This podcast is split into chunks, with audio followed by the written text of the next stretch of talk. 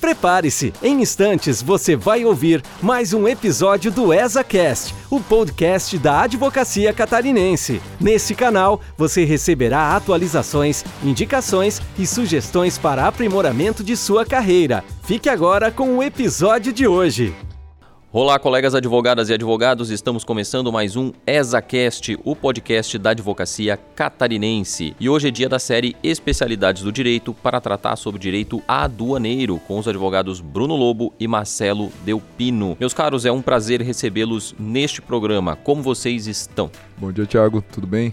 Bruno falando, né? Até para identificar aí para quem está nos ouvindo. Uma honra estar tá participando aqui. Espero que todos que estejam ouvindo a gente eventualmente venham acompanhar o trabalho da Comissão de Direito Aduaneiro aqui, né? Que hoje eu estou presidindo. Estou aqui na companhia ilustre do nosso ex-presidente, Marcelo Delpino. E aí, como é que estão as coisas? Bom dia, bom dia Bruno, bom dia Tiago. É um prazer estar aqui hoje falando do nosso direito aduaneiro. Prazer estar na presença de amigos que, que o aduaneiro me trouxe. Falar dessa área do direito que não é nova, mas não deixa de ser novidade até os dias de hoje. Então acho que é papel também da, da comissão divulgar essa área do direito, que é tão legal, tão dinâmica e tão rica.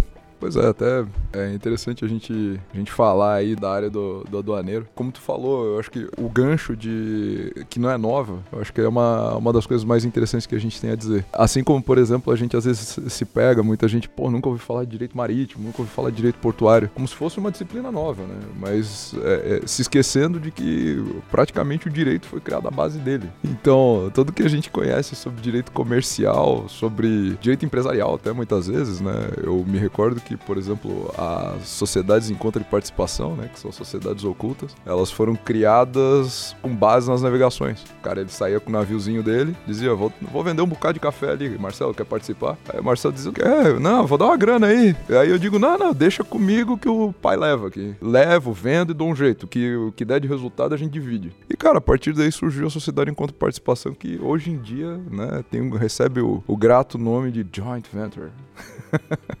então, eu acho que o direito aduaneiro ele acaba entrando nesse, nesse ponto. E aí a gente começa a ter mais o surgimento dele a partir do momento que a gente tem processos alfandegários. Os países querendo fazer algum tipo de controle. E isso, para ser bem sincero, a gente tem coisas aí a nível de Grécia, a nível de Roma, antiquíssimo, né? A nível de Egito. Acompanha, acompanha a existência do comércio, né? Pois é, porque no final das contas o, o Estado ele vem a, a tributar, né? Num, num primeiro momento, simplesmente para arrecadar. Depois de um tempo para conseguir regular a entrada, a saída de produto. E no final das contas acaba entrando direito aduaneiro nessa, nessa brincadeira, né? Eu costumo dizer, eu acho que o Marcelo já me ouviu falar algumas vezes, que eu entendo o direito com a mecatrônica, né? Na engenharia, a mecatrônica é uma mistura da ciência da computação, com matemática, com engenharias e etc. O direito aduaneiro é mais ou menos isso, né? Um pouco de tributário, um pouco de civil, regulatório batendo forte.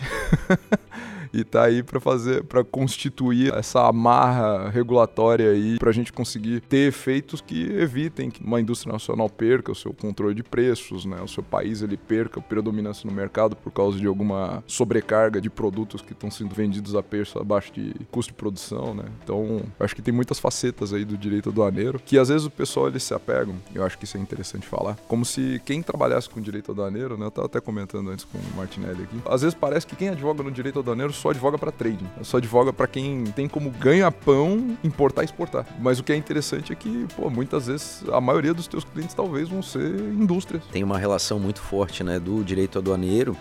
A gente acaba se ocupando ali do dia a dia, né, principalmente a parte de despacho aduaneiro. Quem fala em direito aduaneiro já vem na cabeça, né, despacho saindo um pouco do dia a dia ali de despacho, o direito aduaneiro está muito relacionado com políticas industriais, com essas políticas industriais, políticas de desenvolvimento econômico. Elas acabam passando pelo direito aduaneiro, ele acaba sendo ferramenta dessas políticas. Então, justamente aí que entra a indústria. Pô, o cara precisa de um, uma redução de imposto de importação para importar um determinado bem. Está relacionado com a atividade do advogado aduaneirista. Não, e a gente tem outras coisas que são, para mim, acho que os processos mais interessantes que eu trabalhei até hoje são os de antidão antidumping. O pessoal às vezes se apega à ideia de, ah, não, pô, advogado aduaneiro tá lá, né, com container e, e aquecido e é para liberar container, etc. Cara, os processos que eu mais aprendi, sem sombra de dúvida, foram os processos de investigação de antidumping. Eles são processos extremamente complexos, não são, aquilo ali não é brincadeira para amador, é um processo muito trabalhoso, principalmente para quem vai propor, para quem vai se manifestar como importador até tá, consegue pelo menos ter um pouco menos de complexidade. Agora, levantar todas as informações que precisa dentro do processo para iniciar uma investigação e talvez o que seja interessante para quem está ouvindo entender que o antidumping, ele junto com a medida compensatória, ele é um,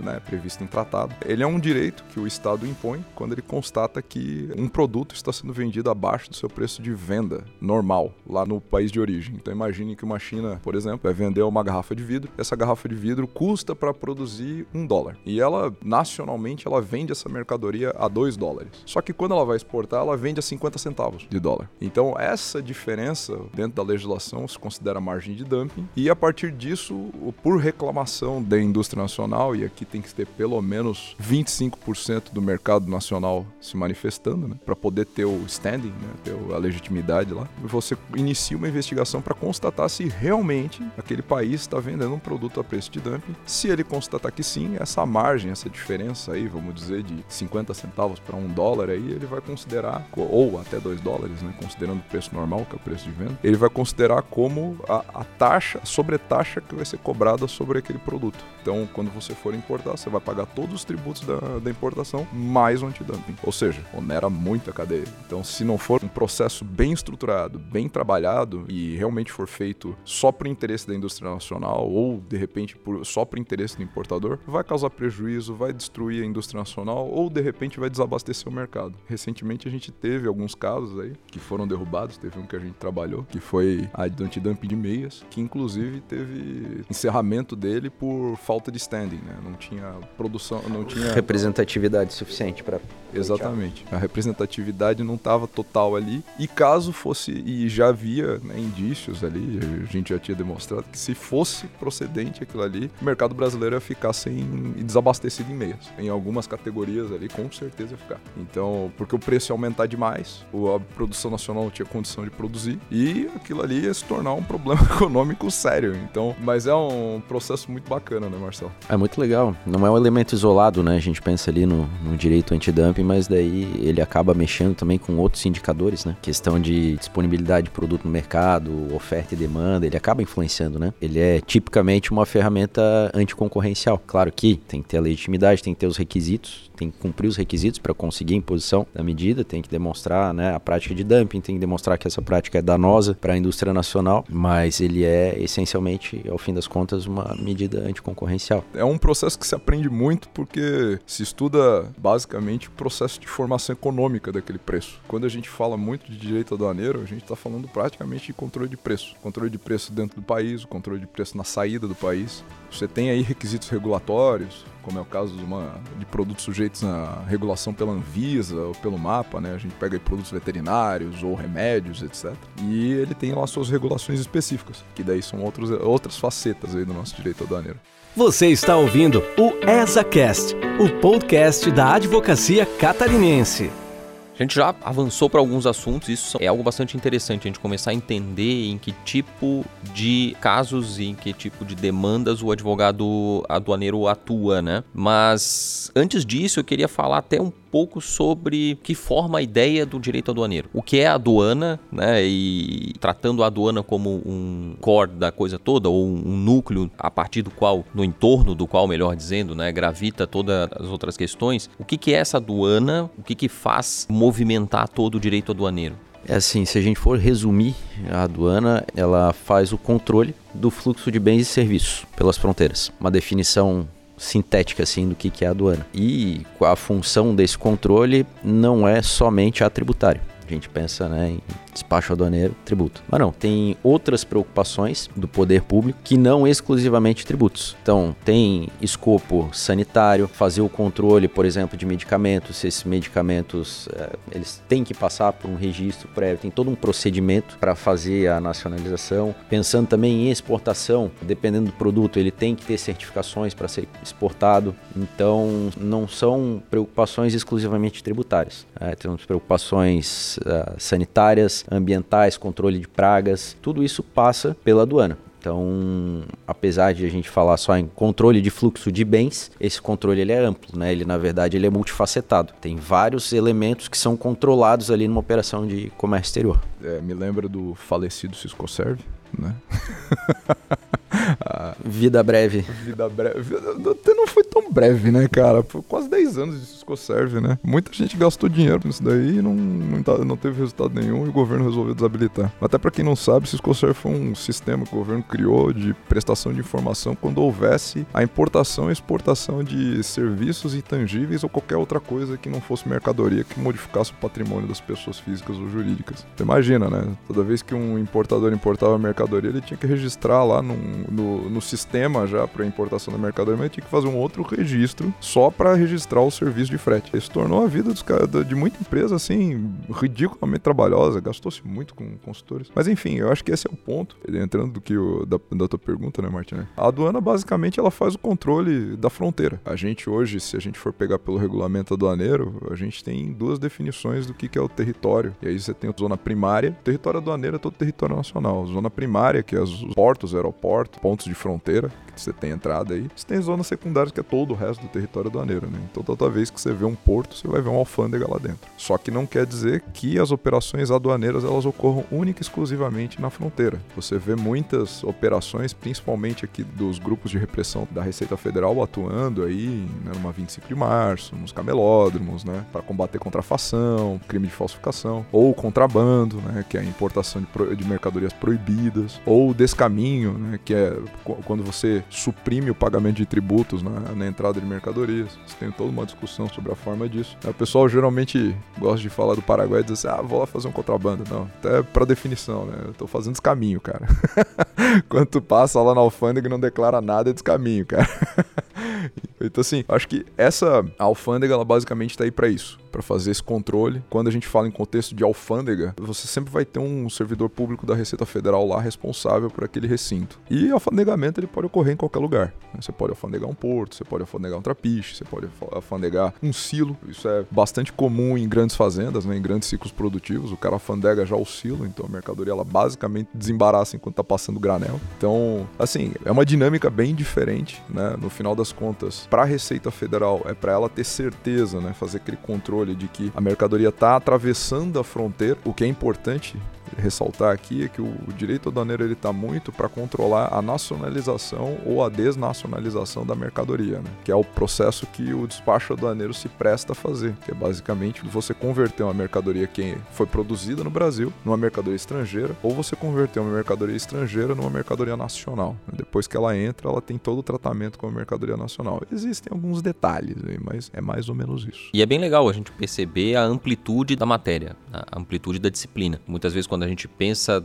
na entrada ou na saída de um produto, a gente não imagina a quantidade de regras impostas sobre essa entrada ou sobre essa saída. A gente viu alguma coisa acontecendo com a questão das vacinas, né? A vacina que vinha para cá não era só, ah, não, vamos comprar vacinas e a vacina chega e, ela entra, né? Então tem uma série de regras que vão envolver a Anvisa, que vão envolver a Receita Federal e tudo isso faz parte da, da atividade do advogado que trabalha com direito aduaneiro. Eu diria até que assim, a advocacia aduaneira, ela tem uma faceta muitas vezes mais consultiva do que contenciosa. É aquela coisa, todo mundo que pensa no advogado sempre pensa no, no processo, em ajuizar uma ação, mandado de segurança, brigar em juízo. Mas assim, pessoalmente, a gente consegue evitar muito problema para o cliente fazendo uma orientação mais apurada sobre a realidade dele. E às vezes entender essa realidade vai exigir do advogado ter conhecimento multidisciplinar, principalmente sobre como ocorrem na prática as coisas. Eu conheço muito advogado que às vezes começa a área do direito aduaneiro, mas não sabe como preencher uma declaração de importação. Nunca viu, não sabe como preencher uma declaração de exportação, nunca viu, não sabe onde é são os campos. E isso muitas vezes pode determinar a vida e a morte de um despacho, né? Porque no final das contas, o Marcelo pode até não me deixar mentir aqui, é muito pior você ter uma carga travada do que você ter uma multa tributária sobre ela. Às vezes o pessoal olha assim, pô, mas a multa é de 75, pode chegar a 200 e poucos por cento. Sim, cara, é pesado, mas não tem nada pior do que uma demorragem. não tem nada pior do que uma armazenagem que não acaba nunca. Né? Não tem nada pior do que você tá lá com aquela carga sem lucrar, né, Marcelo? É o pior dos mundos, porque gera despesas pesadíssimas diárias. Todo dia tá aumentando a conta pior dos mundos, de fato, é esse: ficar com a mercadoria lá retida. Ou pior ainda, aprendida. Não, e, e, assim, o que é engraçado, porque o pessoal às vezes não, não se dá conta disso e se foca muito no tributário. Tem muito advogado que passa a trabalhar com aduaneiro depois de lidar com o tributário, só que a percepção muda muito. O tributo na aduana ele não é feito para arrecadar, ele arrecada, arrecada, óbvio, mas ele não é feito para isso. A finalidade dele é extrafiscal. Ele tem outro objetivo lá dentro. Isso muda totalmente a tua visão sobre aquilo. Então a tua discussão com o teu cliente não é pagar menos tributo. Não é necessariamente pagar menos tributo. É evitar que, ele, que o preço dele piore. Então, se você for mudar só o mindset desse processo, você vai ver que a tua visão sobre tudo que está acontecendo ela tem que mudar muito. Às vezes, para o teu cliente ali que está com uma operação, é melhor ele pagar agora algo e deixar para discutir depois do que ele ficar com aquela carga emperrada ali gerando custo, gerando despesas extras, incorrendo em problemas maiores, do que eventualmente parar e discutir e etc. Então tem, tem uma mudança muito grande na forma de pensar. E a leitura do cenário é muito difícil às vezes para quem está ali operando, né? Para quem não é o advogado que está orientando, o operador mesmo, justamente por causa disso que o, que o Thiago comentou, né? Da amplitude de normas. A gente não tem uma codificação no direito aduaneiro, a gente tem muitas normas esparsas. A nossa legislação base do aduaneiro é da década de 60. Então imagina, a gente estava ainda no regime militar, era outro país. E essa ainda é a legislação base. E mesmo com o regulamento aduaneiro tem muita coisa que está espalhada, né? Exato. O regulamento aduaneiro ele é um compilado de normas, né? Ele, ele não tem natureza de lei, então ele faz a compilação de várias leis. Muito do direito aduaneiro está em instruções normativas da Receita Federal. Então são atos administrativos que mudam com uma frequência muito grande. Então, por isso que fazer a leitura do cenário em comparação com a legislação vigente, fazer essa subsunção, é muito difícil para quem está operando e para quem não é do direito. Para não dizer impossível, né? E eu acho que o que é importante até comentar, Marcelo, às vezes o pessoal pensa assim: "Ah, tá, mas é legislação nacional". Não, Mercosul. O direito aduaneiro brasileiro, ele depende do Mercosul. A gente não consegue fazer nada sem o Mercosul autorizar. E assim, beleza, o Brasil é o expoente lá do Mercosul, né, depois seguido pela Argentina, mas assim, hoje existe todo um movimento dentro do Mercosul para codificação de um código aduaneiro do Mercosul, a nossa nomenclatura, definição de, do código de classificação fiscal ou classificação aduaneira, como o professor Solon gosta de falar, ele depende do Mercosul, né, o Mercosul que determina o que vai o que não vai. Então, o que é importante entender do direito aduaneiro é isso também. Existe uma parcela muito grande do direito internacional, principalmente direito internacional público, envolvido ali. Então, é, é uma área que você acaba tendo que você está sempre, você tá sempre sujeito a alterações em todas as, as áreas. Né? Isso é uma coisa que eu gosto de ressaltar sempre aqui no ExaCast, que é sobre perfil do advogado contemporâneo e principalmente sobre o perfil do advogado do futuro, vamos colocar assim, né? Que é, a meu ver, eu só confirmo isso com as entrevistas que a gente tem feito aqui, perfil de um advogado menos preso ao direito clássico,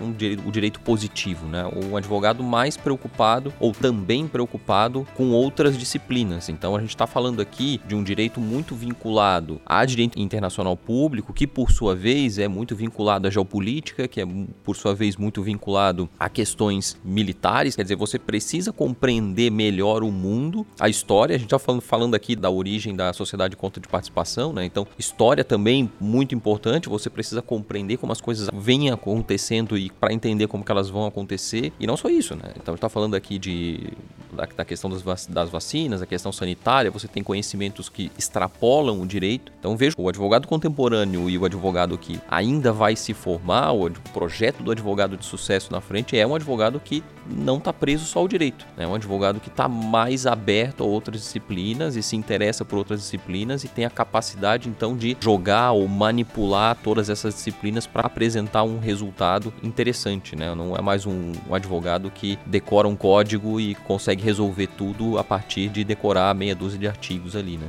Sim, você vê que assim, ó, algumas das atividades que a gente executa, né? Você vai ver o advogado aduaneiro atuando em várias frentes, né? E aí alguns deles acabam se especializando, né? Você pega, por exemplo, se você for atuar só com processo, realmente a parte contenciosa, que no final das contas é uma faceta do, do direito aduaneiro, né? Contestar os tributos, contestar os atos regulatórios e desembaraçar a carga, né? Entrar com mandado de segurança lá para isso. Essa é uma, uma, característica. Existe uma outra característica do, do advogado que vai trabalhar dentro do compliance, da parte de direito direito aduaneiro. Que isso, assim, vou dizer que é uma das coisas mais novas que tem dentro do direito aduaneiro, que é de você conseguir trazer para uma empresa uma regularidade documental, procedimental, inclusive dentro dela, que faça ela perder menos dinheiro com o processo de importação. Então isso vai envolver um conhecimento muito amplo sobre como a coisa funciona, sobretudo pelo fato de hoje a gente tem empresas que têm que buscam certificação de operador econômico autorizado, que é o OEA. Ele exige um compliance muito forte. E eventualmente você vai ter uma parte de consultoria ali que envolve também um pouco desse compliance, que você vai analisar pontos específicos da operação do cara. Né? Eventualmente ele vai estar tá lá com uma operação em, em despacho, está com dúvida, né? muito comum, sobre formação de valoração aduaneira, sobre transfer pricing, preço de transferência. Uma coisa que eu tenho trabalhado bastante que é classificação fiscal. A gente até fez um, uma aula ano passado pela ESA, um curso, na realidade, de introdução e direito aduaneiro. A gente falou lá numa das aulas né, sobre a classificação fiscal. E às vezes o pessoal do direito renega essa atividade para um químico, para um engenheiro, porque, pô, vou ter que analisar mercadoria e eu não entendo nada da mercadoria, né? O que, quem sou eu para entender de eletrônica? Só que é aquela coisa, cara, nós somos intérpretes. A gente precisa entender como o equipamento funciona? Não, a gente precisa de alguém que explique isso pra gente. Agora, nós somos as melhores pessoas para dizer qual é o enquadramento fiscal daquela mercadoria a partir das regras, porque são regras, então são normas que são dispostas pela legislação internacional. Então, isso tem toda a capacidade do advogado desenvolver. É uma área que pouco explorada tem, e tem dado muita dor de cabeça, né, Marcelo? Aliás, causa alergia, né? E muito advogado aduaneirista fala em classificação fiscal, os caras correm. Mas é isso, o, o, advogado ele é um grande resolvedor de problemas, né? Seja problemas imediatos ou problemas futuros. E daí a gente está falando do preventivo. E a solução, ela tá cada vez mais não sei se dá pra gente dizer que esteja cada vez mais fora das normas positivadas ali, mas com certeza se faz cada vez mais necessário buscar elementos externos para resolver as questões, principalmente no comércio exterior, né? A gente é hum, cada vez mais integrado ao resto do mundo, isso é um processo irreversível, né? A gente já tá vendo isso aí no último século e cada vez mais forte a tendência. Não tem como ser uma ilha. As próprias cadeias globais de produção, as cadeias globais de agregação de valor demonstram que a gente está integrado ao mundo. Então as soluções nem sempre estão só aqui, nem sempre estão só nas nossas normas. Né? Aliás, é uma dificuldade que a gente tem de fazer serem aplicadas as normas do direito internacional público. Né? A gente pega o GATT, pega o Acordo de, de Facilitação do Comércio, a Convenção de Kyoto revisada. São normas de origem externa e a gente ainda tem muita dificuldade de fazer com que elas sejam aplicadas aqui, seja pelas autoridades administrativas, seja pelo Poder Judiciário. Então, as respostas elas não necessariamente estão nas as nossas normas internas, as normas positivadas, para encontrar essas soluções, né? Falando aqui do papel do advogado como solucionador de problemas, tem que ter muita criatividade e tem que ter o conhecimento das outras matérias. Na nossa área, pô, tem que ter conhecimento de economia, tem que ter conhecimento de contabilidade, tem que ter conhecimento de uma série de outras matérias que são essenciais, dependendo do, do segmento do direito aduaneiro no qual o advogado vá se especializar, ele tem que desenvolver habilidades e conhecimentos de fora do direito. Falou da contabilidade, me lembrou do radar agora. da habilitação para operar em comércio exterior. Exato, dependendo da atividade na qual o aduaneirista está focado, ele tem que ter conhecimentos específicos que não estão no direito. Hoje em dia ainda é muito comum a gente encontrar advogados que não sabem falar outro idioma, né, que falam só português. E assim, para o direito aduaneiro, enriquece muito você conseguir ler um documento, ler textos em outro idioma, preferencialmente em inglês, até porque, desde que a, as Nações Unidas se formaram, né, antes mesmo com Liga das Nações e tal, é, e até mesmo o Marcelo citou aqui o GATT, né, o GATT é de 47, então ele tá na, na rodada acho que na quarta rodada dele agora. Eles são, são instrumentos que eles têm toda a informação no, no nosso idioma porque nós somos signatários. Porém, quando você vai tentar entender o processo de tomada de decisão daquele órgão sobre determinados artigos, sobre determinadas normas, é interessantíssimo você ler as atas de negociação dos países, porque você está pegando os superlativos de cada país, né, os ministros, os analistas técnicos que entendem muito de comércio exterior. As próprias decisões dos painéis da OMC, né? Para ler a fundamentação das decisões, da onde que vieram aquelas conclusões, é fundamental. É, é sensacional você ver, por exemplo, um ministro da economia indiano discutindo com um australiano ou com um ministro japonês e dizendo, não, eu não concordo com o seu posicionamento por A mais B, eu acho que tem, esse tributo tem que incidir sobre isso, a valoração aduaneira tem que significar isso. Então, assim, é, é interessantíssimo. Todas elas, no mínimo, estarão em inglês. É uma coisa que fica aqui para todo mundo, né? Se você for para a área do direito aduaneiro, eu diria que seria um requisito hoje em dia para qualquer atividade, porque no final das contas o direito está cada vez mais globalizado, né? Ainda mais quando a gente fala de direito comparado. Mas é uma qualidade muito boa você conseguir ler documentos em inglês, conseguir ter essa capacidade. Então, fica aí uma, uma dica. E vem a percepção, trabalhando com proteção de dados, que eu já tenho feito a, desde 2018, essa percepção ficou cada vez mais forte em mim, a, a, ideia de que a gente precisa desenvolver outras habilidades. Porque quando eu trabalhava com direito previdenciário, ainda que fosse importante o desenvolvimento das habilidades, e que tinha muita questão vinculada à saúde, então entender um pouco de medicina, um pouco de doença, tipo de coisa, entender sobre outras áreas do direito, ainda um direito muito direito. Essas áreas me fascinam, essas áreas, falando de, de proteção de dados, de privacidade e proteção de dados, falando de aduaneiro, falando de desportivo, que a gente conversou com o Rodrigo Baia nos últimos episódios, são áreas que desa nos desafiam a extrapolar o direito, a ir um pouco mais além. Né? E uma das coisas que tem chamado muita atenção no que diz respeito à privacidade e proteção de dados é gerenciamento de risco. Eu vejo que na área de vocês, vocês também precisam estar atentos, pelo menos atentos a esse elemento, que é o gerenciamento de risco. Então a gente teve a situação lá do Evergiven, que impactou as cadeias de comércio, cadeias de produção. A gente tem agora uh, nesse momento a guerra da Rússia na Ucrânia, né, impactando também uma série de, de situações, inclusive o Brasil, a questão dos fertilizantes. E tudo isso pode, dependendo do ramo dos clientes do advogado aduaneiro, trazer impacto para eles. E aí vocês precisam dar uma solução para esse tipo de situação, para que eles possam aí reajustar as suas rotas. Como vocês veem a importância do gerenciamento de risco dentro da área de vocês, dentro do direito aduaneiro? Gerenciamento de risco é uma expressão chave, né, em aduaneiro. Eu acho Inclusive, que é sinônimo do controle aduaneiro, ele é estabelecido em cima de gerenciamento de risco, falando do lado do poder público. Então, a seleção de quem vai ser inspecionado, quem vai ser fiscalizado, o que vai ser fiscalizado, parte de gerenciamento de risco. Hoje, muito estruturado em cima de sistemas de inteligência artificial. Então, não é aleatório que e nem a moda louca que uma determinada operação é escolhida para ser fiscalizada. Né? Geralmente, já existem informações cruzadas que determinam que aquela operação específica deve ser fiscalizada. Isso falando do lado do poder público. Né? Para o particular, o risco ele ele é não só inerente, como ele é ainda maior do que nas uh, atividades comerciais comuns. Né? A gente brinca, o cara que é empresário no Brasil é corajoso, o cara que é empresário de comércio exterior é maluco, porque hum,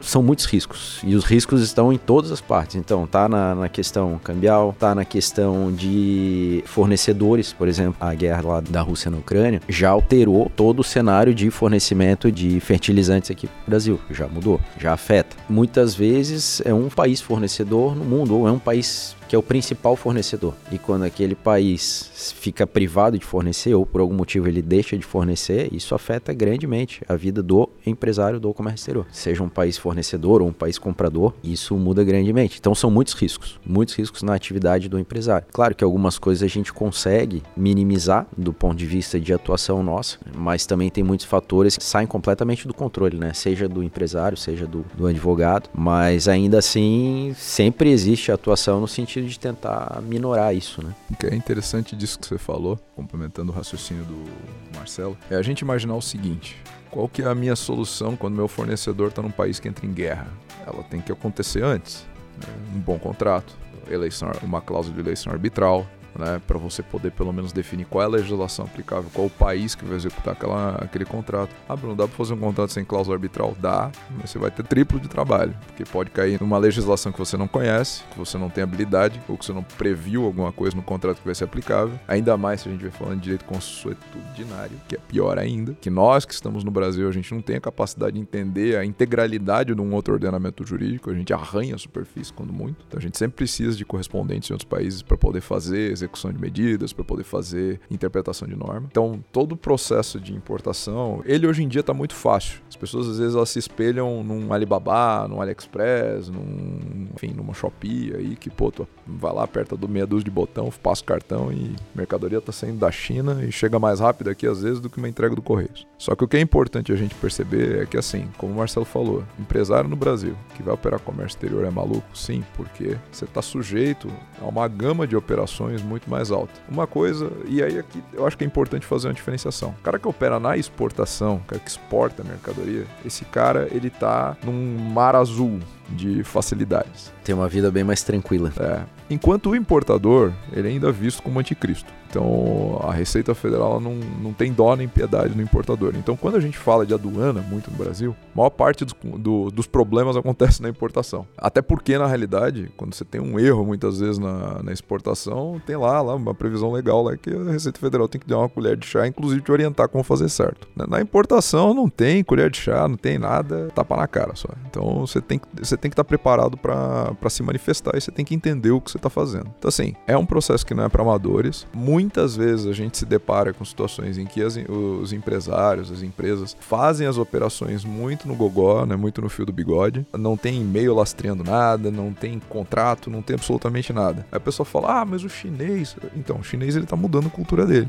Ele está começando a, a, operar com contrato, está começando a segregar, a limitar. Né? Esses dias eu estava falando com um amigo meu que trabalha com, com estruturação de supply chain. Né? Ele estava falando que os chineses, que o governo chinês agora começou a criar alguns, algumas restrições para o consumo de energia e aí as indústrias estão tendo que diminuir o volume de clientes porque eles não podem produzir mais tanto, senão fica muito caro. E então, com isso, eles estão selecionando quem que eles vão fornecer prioritariamente e quem que vai ficar na vala comum. E aí, com esses caras que têm fornecimento prioritário, vai ter contrato e etc. Então, eles já estão mudando a forma de visualizar, já estão mudando para ir para uma, uma estrutura mais formal. Então, para você ver, né? Para você entender e conseguir advogar bem no aduaneiro, você tem que estar tá sempre transitando entre áreas que muitas vezes do direito não estão não tão correlacionadas com o advogado normal. Tem que conversar com profissionais de outras áreas. O despachante aduaneiro vai ser muito teu amigo, né? O, o agente de cargas ele vai ser muito teu amigo. O cara que trabalha com supply chain vai ser muito teu amigo, porque ele pode te dar uma noção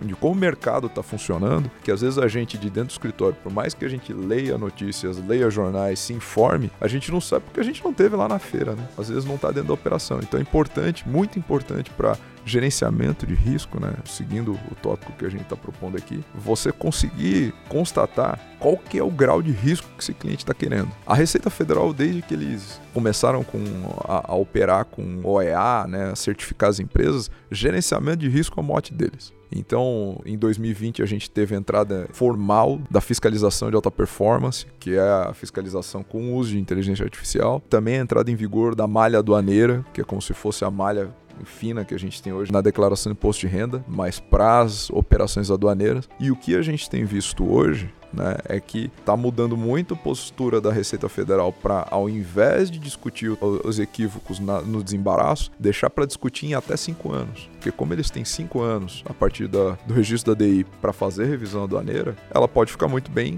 sentadinha ali esperando as coisas acontecerem e fazer a pesquisa depois. E a gente tem visto que esse volume tem aumentado. Né? Algumas empresas certamente vão se deparar com auto de infração, com notificação para recolhimento de tributo em 30 dias, sob pena de. com aplicação de multa de 20%, sob pena de aplicação de multa de 75%. Né? então, sim, gerenciamento de risco é um sinônimo de direito aduaneiro. Você está ali, você está você tá gerenciando o risco 100% do tempo. É isso que a gente está conversando, casa muito com uma ideia que tem se difundindo bastante, que é a ideia da conformidade, a ideia do compliance, ou seja, a ideia de que você precisa antever o risco, né? Você precisa prever as situações de dificuldade que o seu cliente vai enfrentar para tomar medidas a tempo de que esse dano não venha a acontecer. E isso é um pouco difícil de incutir na mentalidade tanto do advogado, mas talvez até mesmo do empresário, né? É o empresário ainda vê o consultor, vê o advogado como uma tábua de salvação, né? Depois que afundou o navio, que está afundando o navio, ele vai buscar o advogado para resolver o problema, quando na verdade a gente pode e também talvez seja um pouco da, da falha nossa, né, enquanto advogados, de que a gente pode e deve mostrar cada vez mais que a nossa função é muito mais útil, né? Que a nossa atividade é muito mais útil no antes do que no depois. É muito embora a gente tenha um, um ditado antiquíssimo, né? Dizendo que é mais fácil prevenir do que remediar, é mais barato prevenir do que remediar. Essa ainda não é uma cultura tão arraigada assim, né? Então a gente vê o crescimento do compliance, a gente vê o crescimento de conformidade, mas isso não é tão. ainda não me parece ter convencido a, a maior parte tanto dos empresários quanto do, dos advogados. Mas a gente falou de toda essa complexidade que envolve é, o direito aduaneiro e acho sempre bastante importante da gente mencionar isso quando a gente falou de direito, direito esportivo com o Rodrigo Baia, quando a gente falou de proteção de dados. Toda área que a gente aborda, a gente faz questão de dizer, olha, não é simples. Não existe uma área do direito que seja fácil, que seja simples. Toda ela tem a sua complexidade. Umas vão buscar essa complexidade mais fora da disciplina do direito, outras vão buscar a complexidade mais dentro, mas todas elas são complexas. E para que a gente possa então ingressar nesse mercado, a necessidade de treinamento, de prática. Na visão de vocês, no que diz respeito ao direito aduaneiro, como começar? É, como é que é o início da atividade de um advogado nessa área? Por um, que dica que vocês dariam para alguém que se interessou aqui pela nossa conversa e queira começar a pensar em trabalhar com aduaneiro? É assim, o direito aduaneiro ele não, ele não é uma área de fácil ingresso para quem está começando, né?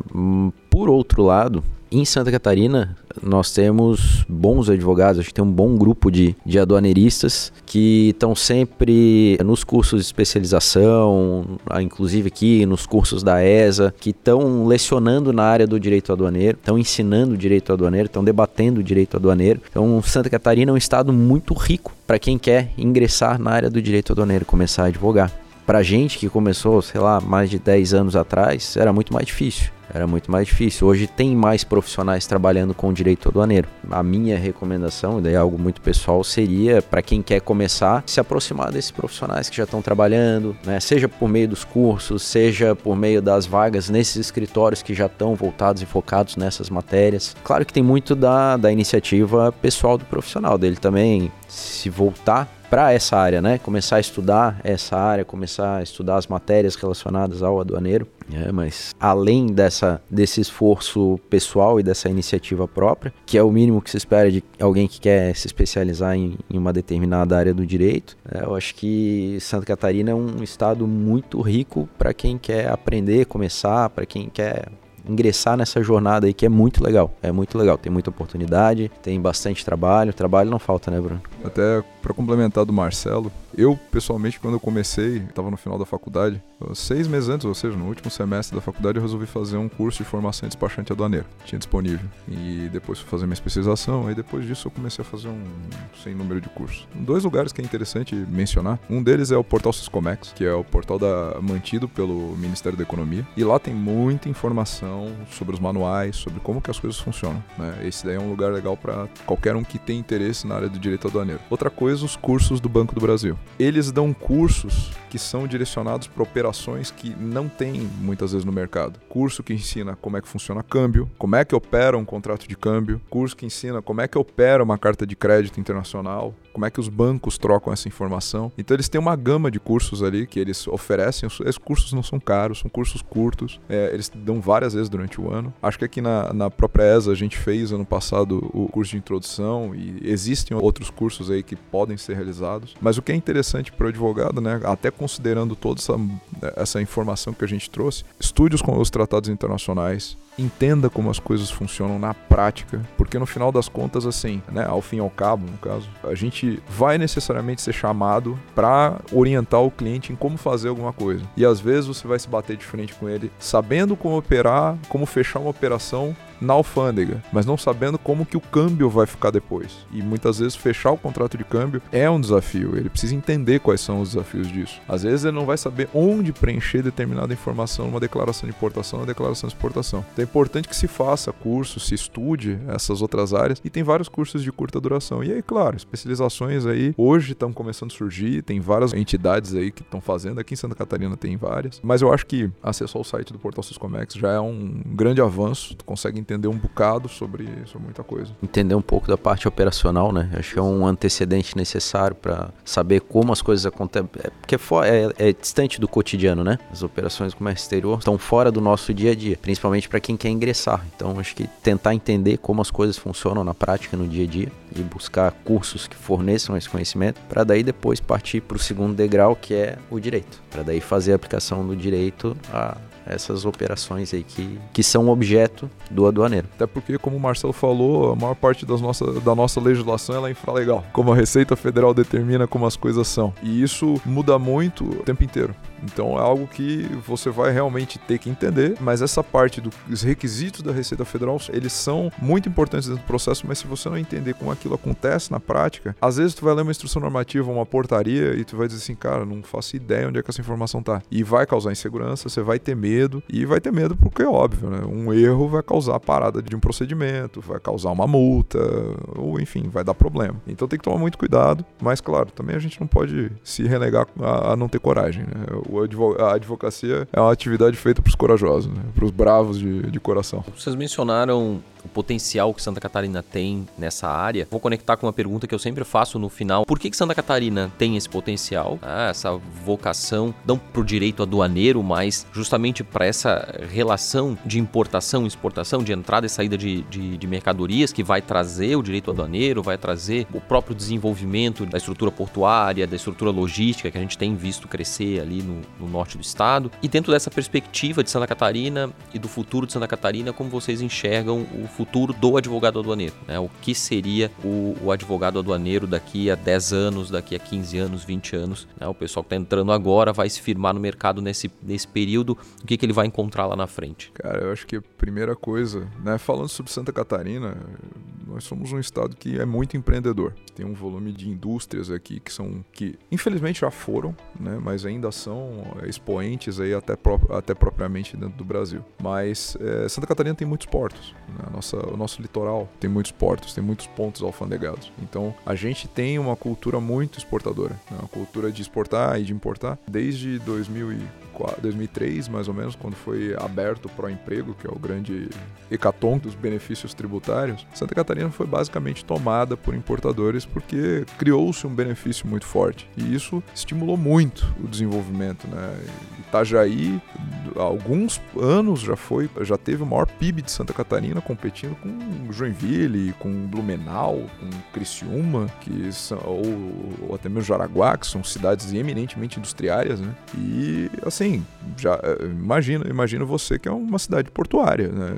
Itajaí não é uma cidade que é conhecida por ter indústrias, né? Então, muito por causa disso. Então, Santa Catarina tem essa vocação que foi muito estimulada pelo nosso ponto, pelo nosso ponto regulatório aqui, pelo nosso marco regulatório tributário. Com relação a falar sobre o advogado daqui a 10, 20 anos, né? O advogado daqui a 10, 20 anos, e até falar sobre 10 anos, eu acho que até falar sobre 5 já é difícil hoje em dia, com a velocidade com que as coisas se desenvolvem. Mas a Receita Federal, ela tem buscado mecanismos, né? Até conversando com o Thales, é, dentro, o Thales, ele é, ele é agente dentro do Ministério da Economia na parte de comércio exterior, tem buscado simplificar os procedimentos, até por nós sermos signatários do Acordo de Facilitação do Comércio, tá? a Receita Federal tem, tem, buscado simplificar. Então, o que eu vejo, pelo menos para daqui, daqui, daqui em frente, é que alguns questionamentos eles vão sempre permanecer.